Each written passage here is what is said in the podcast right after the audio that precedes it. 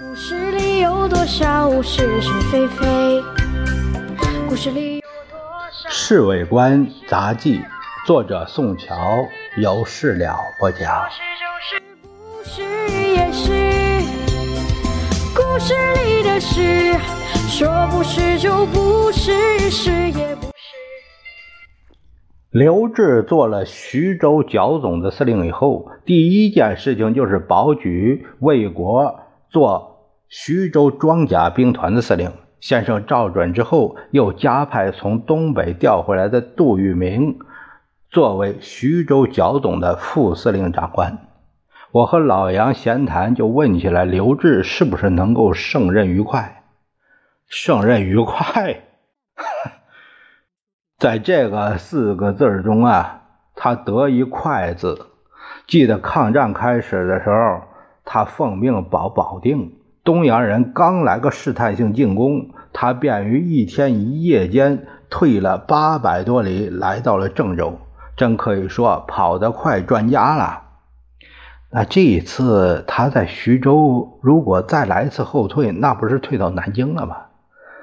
你知道他这次为什么要把魏国拉到徐州啊？大概情形急，哎，他可以坐上装甲车跑吧？你放心，他绝对不会等到危急时刻才跑。他把魏国拉去，主要是还希望先生随时增兵，因为先生绝对不会让自己儿子被共产党俘去啊！我正想说什么，老李匆匆从外面跑来，低声对我们说：“陈诚来了。”哎，他不是在东北吗？胃溃疡大发作，回来治病。据我看，东北一定完蛋了。那倒不见得。老李摇着脑袋，陈诚绝对没有等最后关头再逃回来的胆量。正说着呢，陈诚进来，垂头丧气，满脸的倒霉相。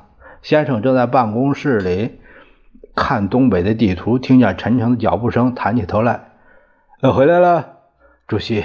不，总统。”我的老毛病大为发作，沈阳医生束手无策，所以只好只好把东北全盘交给了卫立煌，希望病好了再去督师。回去大可不必了。先生把桌上的一封电报递给他，陈诚打开电报，立刻浑身发抖。怎么，长春丢了？长春的实现早在我意料之中。先生的镇静实在有点反常。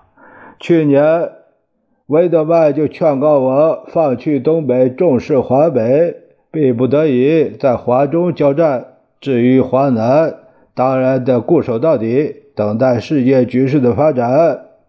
陈诚看见先生没发脾气，他也不那么紧张了，停了停，他念念诺诺地说：“不过，呃，郑洞国的投降太不应该了。”这是黄埔教育的失败，这些人完全没有革命军人的精神和气节。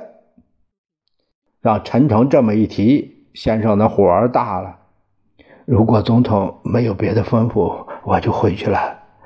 要回去休息吧，深居简出，不要接见任何新闻记者。听见了没有？是，陈诚连忙答应。故事里说是就是，不是也是。是你的事，说不是就不是，是也不。